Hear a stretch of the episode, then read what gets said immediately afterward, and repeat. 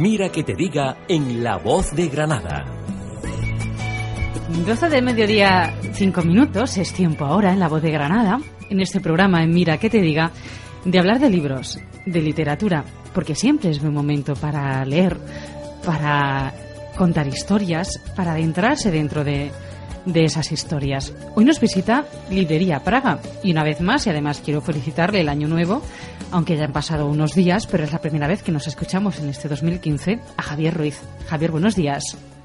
Muy buenas, ¿qué tal? Igualmente, feliz año. Bueno, espero que hayan sido unas navidades muy lectoras para los granadinos.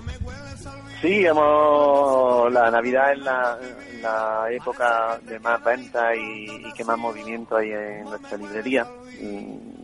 Es la época más divertida para ser librero también, porque es cuando más libros recomiendas, cuando más movimiento hay, cuando más trato tienes con la gente. Es un poco agotador, pero es interesante. Habéis salido vivos, por lo tanto, ¿no? Sí, hemos salido. sí. hemos tenido tiempo incluso de tomar unas mínimas vacaciones. Eh, bueno, bien. Cuéntanos, ¿qué recomendaciones, qué libros, de qué vamos a hablar hoy? Muy bien, hoy os traigo en el paseo mensual por el escaparate de Librería Praga, de libreriapraga.com, os traigo cuatro libros muy diferentes entre sí y vamos a comenzar por dos libros de Capitán Swing. Mm, son dos libros, sabéis que, nosotros, que nosotros, que Librería Praga vende libros nuevos y vende libros antiguos, aunque lo que más tenemos es libros usados y antiguos. Estos dos son dos libros nuevos, son dos libros de Capitán Swing de la esta es una editorial que se está especializando en hacer en ensayo político, en ensayo de historia y sobre todo en ensayo político sobre la crisis actual. La propuesta que os traemos hoy, empezamos por el libro de, de un economista griego que se llama Yanis Varoufakis, fácil de pronunciar como todos los nombres griegos.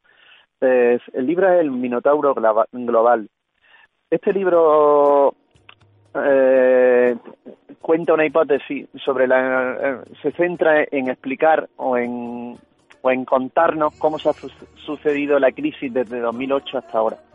Eh, tiene una hipótesis mm, que dice que estamos en un camino sin salida y es un libro muy muy interesante, es un libro denso.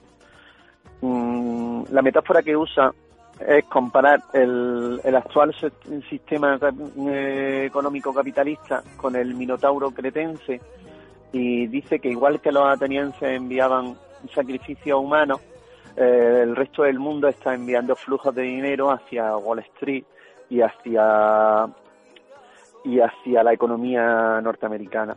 Eh, es muy recomendable, además está bien, está muy bien escrito eh, y, también tiene muchas referencias intelectuales hacia otros autores, hacia filósofos, hacia historiadores. Eh, explica también muy bien, eh, hace un análisis histórico de toda la revolución conservadora que se produce en el mundo desde 1970. la segunda propuesta, que va un poco en esta misma línea de libros políticos que nos pueden ayudar a entender el momento en el que vivimos, es un, un ensayo español de César Rendueles, se llama Sociofobia. Eh, le dieron el, primer, el premio al mejor ensayo de 2013.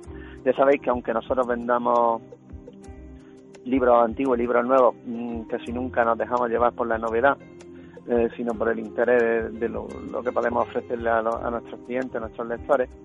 Eh, quizás la mejor forma de explicar este, lo que este es un libro que habla sobre el cambio político en la era digital, sobre el postcapitalismo, la a mí me ha gustado la frase que pone en, la faja del libro, que dice que el anticapitalismo no es para héroes, es para gente normal y corriente. Todo el mundo es perfectamente anticapitalista, aunque no se haya dado, no se haya dado cuenta. El otro día leí una entrevista de este autor que decía que, que no podíamos consentir que, que, decir que tenía que haber escuela pública y sanidad pública era una cuestión de izquierda, es decir, que tenía que ser un patrimonio común.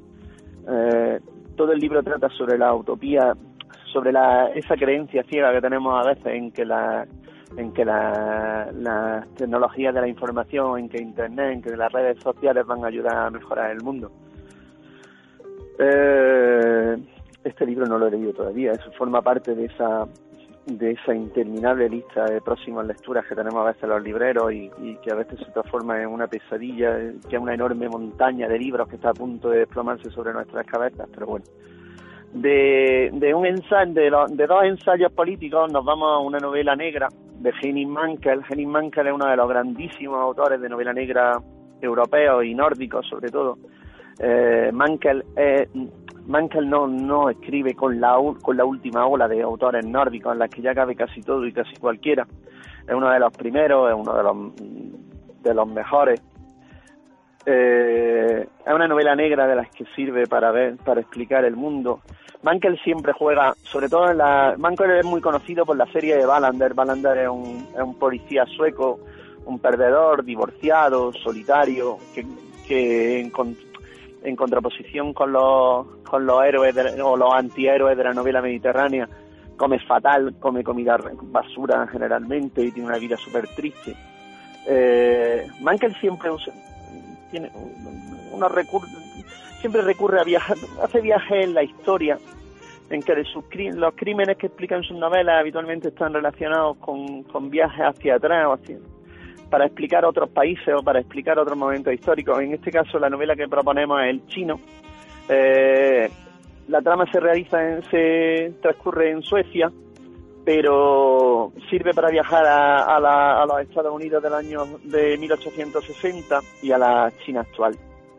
Y el último traigo, libro que os traigo hoy es un libro, lo que se suele llamar un libro antiguo, es una pequeña joyita. Es el nuevo diccionario geográfico manual de Malte Brun, una edición de 1832. Eh, Malte Brun es un geógrafo danés que huye de su país por las persecuciones políticas y se establece en Francia. Esta es la gran obra de su vida.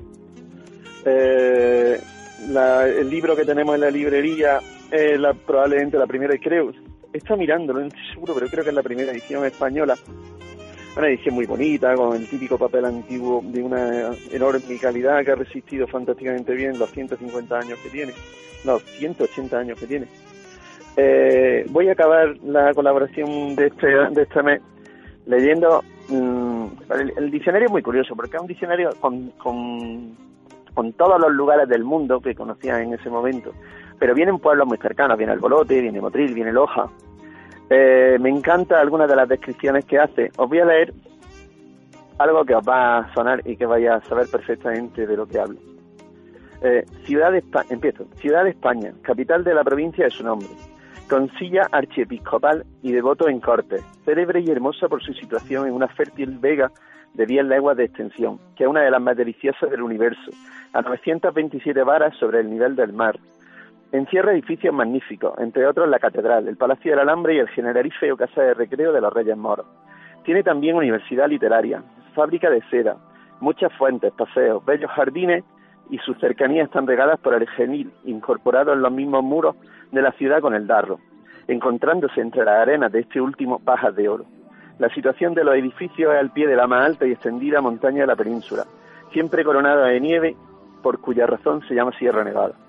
La descripción que hace de Granada, que luego sigue es más larga, es bonita, es muy bonita, es con una prosa muy, muy elaborada.